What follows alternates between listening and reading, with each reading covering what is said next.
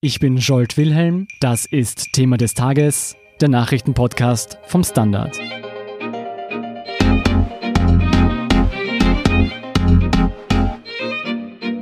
Tragen die reichsten Menschen Österreichs genügend zum Wohl aller Bürger bei? Im Zuge des Wahlkampfs ist ausgehend von einem Reformplan der SPÖ eine Debatte um neue Steuern auf große Vermögen und Erbschaften entbrannt. Was dafür und was dagegen spricht, erklären Leopold Stephan und Andrasch Sigetvari von der Standard Wirtschaftsredaktion. Hallo Leopold, hallo Andrasch. Hallo. Andrasch, wie viel Steuern zahlen wir Österreicher jedes Jahr? Also die Frage ist nicht ganz leicht zu beantworten, aber überschlagsmäßig hat das WIFO, also das Institut für Wirtschaftsforschung, ausgerechnet, dass in etwa 30 bis 40 Prozent vom Haushaltseinkommen in Steuern draufgehen. Also das ist pro Kopf, pro Haushalt gerechnet. Also man kann etwa sagen, etwas mehr als ein Drittel und zwar relativ unabhängig davon, wie viel man eigentlich verdient. Das hängt mit den verschiedenen Steuerarten zusammen. Wir zahlen ja Steuer, wenn wir einen Lohn bekommen. Wir zahlen aber auch die Umsatzsteuer, zum Beispiel im Supermarkt, wenn wir eine Tomate kaufen. Wie sieht das denn im Vergleich zu anderen Ländern aus? Sind Österreichs Steuersätze sehr hoch? Also ja, Österreich ist in der absoluten höchsten Drittel drinnen. Es haben nur ganz, ganz wenige Länder eine so hohe Steuerbelastung insgesamt, aber man muss dazu sagen, die wirklich reichen Länder, das ist eine große Unterscheidung, die haben alle eine sehr hohe Steuerbelastung. Also Länder wie Deutschland, wie Schweden sind da sehr nah bei uns, während arme und Entwicklungsländer, da schaut schon ganz anders aus. Also eine hohe Steuerbelastung allein sagt sozusagen noch wenig aus, ob das schlecht oder gut ist. Sind all diese Steuereinnahmen genug, um die Staatsausgaben abzudecken? Nein, also Österreich ist ein Staat, der seit Jahren kontinuierlich Defizite fährt. Das dürfte jetzt langsam vorbei sein. Es sind aber nur sehr kleine Defizite und da geht es natürlich nicht um laufende Ausgaben, sondern auch Investitionen spielen da eine Rolle, die es vielleicht auch klüger ist, Schulden finanziert zu bezahlen. Also die Staatseinnahmen reichen im Regelfall nicht aus, aber die Wirtschaft wächst eigentlich jetzt seit Jahren wieder schneller. Das heißt, unser Schuldenstand insgesamt schrumpft. Leopold, das heißt, obwohl wir hohe Steuersätze haben, nimmt der Staat nicht genug damit ein? Was läuft laut den Kritikern unseres Steuersystems falsch? Naja, eben, wir nehmen sehr viel ein im internationalen Vergleich und die Kritiker sagen in der Regel, naja, wir haben jetzt kein Einnahmenproblem, sondern ein Ausgabenproblem. Das heißt, alles, was wir einnehmen, nehmen, geben wir wieder aus und wir müssen hohe Schulden aufnehmen. Wir haben einen Schuldenstand von 70 Prozent der Wirtschaftsleistung. Das ist unterm EU-Schnitt, aber es ist sozusagen eine, eine Belastung für die zukünftigen Generationen. Deswegen müssen wir eigentlich sparen, anstatt über neue Steuern nachzudenken. Andrasch, was kann man dieser Ausgabenthematik entgegnen? Also das ist ein Strang, ein ganz anderer Strang, der setzt sich damit auseinander, woher der Staat eigentlich seine Einnahmen nimmt. Und da ist auffallend, in Österreich wird der Faktor Arbeit sehr hoch besteuert. Also wenn wir arbeiten gehen, zahlen wir Sozialversicherungsbeiträge, Einkommensteuer. Und im internationalen Vergleich Parallel dazu sind die Vermögens- oder Erbschaftssteuern in Österreich sehr, sehr klein. Also es gibt drei, vier Länder im ganzen OECD-Raum, also im, unter allen Industriestaaten, wo Vermögen nur noch niedriger besteuert wird. Das ist in Österreich ganz klein. Es gibt keine Erbschaftssteuer seit 2008, es gibt keine Vermögensteuer.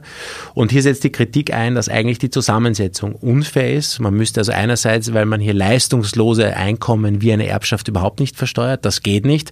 Warum quasi jemand, der arbeiten geht, oder ein Unternehmer, der etwas erwirtschaftet, warum wird der mit 40, 45 Prozent besteuert und jemand, der Millionenerbe kriegt, mit gar nichts? Das ist die eine Kritik. Und die zweite Kritik ist, es ist unfair, weil die Vermögen schon so konzentriert sind, müssen wir irgendwie gegensteuern. Greift da zur besseren Umverteilung nicht die bestehende Einkommensteuer ein? Umso mehr man verdient, desto höher wird man ja auch besteuert. Es greift schon, es greift bei den Einkommen, da ist, äh, gibt es eine progressive Steuer. Nur das Problem ist, die große Vermögenskonzentration, die gibt es ja bei den Vermögen. Da gibt es zum Beispiel eine recht einfache Rechnung, das erhebt die österreichische Nationalbank, das sind die besten Erhebungen, die fragen tausende Menschen, wie viel Vermögen habt ihr eigentlich, rechnen das hoch und da sieht man circa die Hälfte der Bevölkerung in Österreich hat demnach gar kein Vermögen, also bis auf Hausrat, ein Fernseher oder ein Auto. Und die andere Hälfte hat ein Vermögen und da gibt es eine kleine Spritzengruppe von circa 5 Prozent. Das sind die wirklichen Millionäre. Und das Medianvermögen, also die Hälfte der Menschen hat mehr, die Hälfte weniger, liegt bei 80.000 Euro. Und da sieht man schon, was das für enorme Spreizungen sind. Leopold, kann man das so sagen? Haben die meisten Österreicher so wenig? Oft vergessen wird, dass gerade wohlhabende Länder wie Österreich keine so hohe Vermögenskonzentration haben, weil wir einen sehr gut ausgebauten Sozialstaat haben. Das heißt, die Menschen müssen nicht um sich selber sorgen, sie müssen nicht so viel auf die hohe Kante legen oder man sieht, dass das in ärmeren Ländern in Europa auch, also in Spanien oder Griechenland, haben fast alle irgendwie ein Eigenheim und brauchen das und sichern sich selber für die Pension ab. Wir tun das nicht und diese Pensionsansprüche sind per se nicht Vermögen, aber man muss sie irgendwie ein bisschen mitdenken in dieser ganzen Debatte. Andrasch, die SPÖ ist nun mit einem neuen Steuerkonzept vorgeprescht. Was fordern die Sozialdemokraten für Österreich? Also ein Standpunkt ist eben die Erbschaftssteuer. Da geht es um eine Besteuerung von Vermögen über eine Million Euro. Also bis zu einer Million Euro zahlt man gar nichts. Da ist eine Freigrenze. Und darüber hinaus kommen dann die Steuertarife von zunächst 25 Prozent und dann ansteigend bis zu 35 Prozent über 10 Millionen bei wirklich großen Erbschaften. Also bei 1,2 Millionen Euro wird man zum Beispiel etwa 50.000 Euro Steuern zahlen nach diesem Modell. Wichtig ist auch, es ist betrachtet immer vom Erben aus. Also man schaut sich an, was bekommt ein Erbe insgesamt im Laufe seines Lebens. Und wenn da die Grenze von einer Million überschritten ist, dann kommt die Steuer. Und das zweite Standbein ist auch eine alte Forderung der Sozialdemokratie, ist eine Vermögensteuer, die parallel mit den Wertgrenzen aufgebaut ist, wie die Erbschaftssteuer, die man auch laufend zu bezahlen muss also zum Beispiel 0,5 Prozent zu bezahlen im Jahr für ein Vermögen wieder ab einer halben Million Euro. Also erst ab da fällt auch wieder was an. Wie viel Geld würden diese Vermögensteuern Österreich tatsächlich bringen? Also das weiß eigentlich niemand so genau, weil niemand so genau weiß, wie viele Millionäre es gibt. Also die Befragungen, die ich vorher schon erwähnt habe, da kommt man an die wirklich Reichen nicht heran. Man kann aus Deutschland sagen, dass es zum Beispiel eine nur ganz kleine Gruppe von in ganz Deutschland pro Jahr 1200 Menschen gibt, die überhaupt mehr als 5 Millionen vererben. Also es geht um ganz, ganz wenige Fälle. Insgesamt rechnet die SPÖ mit 500 Millionen im Jahr. Das ist circa die Hälfte dessen, was wir für die Mindestsicherung ausgeben. Also es ist nicht sehr viel Geld im Vergleich zu allem, was der Staat so ausgibt und einnimmt, aber doch ein Posten. Aber das ist äh, ein bisschen ein, ein Ratespiel, wenn man nicht genau weiß, wie viele Menschen eigentlich betroffen werden. Leopold, die meisten Österreicher sind nicht reich oder gar Millionäre. Weiß man, ob eine Mehrheit im Land für solche reichen Steuern wäre? Also wir wissen, dass die Erbschaftssteuer sehr unbeliebt ist. Umfragen von der ÖNB haben das zum Beispiel gezeigt, dass eine überwiegende Mehrheit äh, gegen eine Erbschaftssteuer ist, obwohl sie eine überwiegende Mehrheit wäre ja gar nicht betroffen. Da geht es halt richtig um diesen Fairness-Gedanken. Ich will für meine Kinder entscheiden, was ich ihnen geben kann oder nicht. Da steht da im Vordergrund. Wie sieht es mit der Vermögensteuer aus? Die ist tendenziell äh, populärer. Da gibt es verschiedene Erhebungen, dass zum Beispiel zwei von drei der Österreicher sich mal dafür ausgesprochen haben. Das läuft dann eher unter dem Motto Reichensteuer und da merkt man gleich, da geht es halt um die ganz Reichen, die muss man ein bisschen mehr zur Kasse nehmen. Das geht schon, da bin ich eh nicht betroffen. Was spräche denn dagegen, dass sehr wohlhabende Menschen künftig etwas mehr von ihrem Einkommen abgeben müssen? Naja, dagegen spricht, äh, was eingangs erwähnt wurde, dass die Kritiker sagen, wir haben ein Ausgabenproblem. Wenn wir jetzt neue Steuern irgendwo auftreiben, dann lenken wir eigentlich davon ab, dass wir Ineffizienzen im Staat abschaffen und dass wir halt, weiß nicht, eine ordentliche Föderalismusreform machen oder die Krankenkassen anders zusammenlegen, als es bisher passiert ist. Ein weiterer Punkt ist, dass Reiche natürlich ihr Vermögen außer die Villa eher ins Ausland bringen können durch irgendwelche Konstruktionen. Wir hätten es mit Steuerflucht zu tun. Und wer dann überbleibt, sind halt Menschen, die gerade so ein bisschen über diese Kippe kommen. Also der obere, obere Mittelstand, sage ich einmal, könnte da schon mal drunter fallen. Besonders schwierig ist es für Unternehmen und Betriebe, da sieht das Steuerkonzept der SPÖ allerdings auch gewisse Ausnahmen vor. Wenn dieser Betrieb bestehen bleibt, die Mitarbeiter bestehen bleiben, dann muss man einen viel geringeren Anteil zahlen. Also man muss da immer irgendwie entgegenarbeiten. Das führt aber auch gleich dazu, dass durch diese Ausnahmen das Steueraufkommen sinkt. Und die SPÖ erwartet sich von der Erbschaftssteuer 500 Millionen, von der Vermögenssteuer 1,5 äh, Milliarden. Wir haben vorher gehört, wir wissen nicht, wie das genau zustande kommen soll, weil wir wissen eben nicht Bescheid über die Vermögen. Wenn man mehr Ausnahmen einführt, ist aber klar, das Aufkommen wird sinken.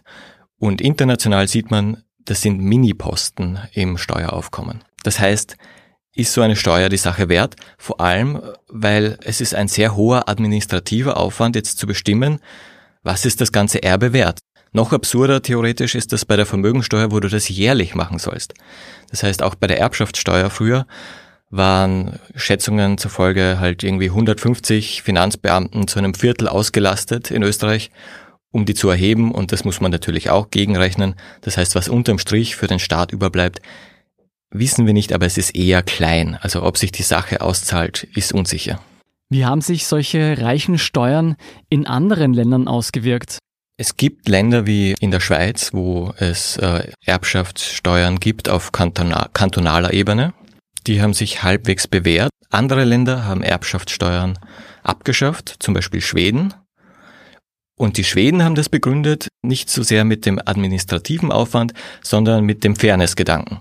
Wie eben auch, wie wir aus, der, aus den Umfragen bei der Bevölkerung wissen, wenn ich eingreife, wenn jemand stirbt und ein Erbe anfällt, dann wird das oft als unfair angesehen, dass der Staat sich dann noch einmal einmischt, obwohl das ganze Vermögen auf anderer Ebene auch besteuerbar wäre.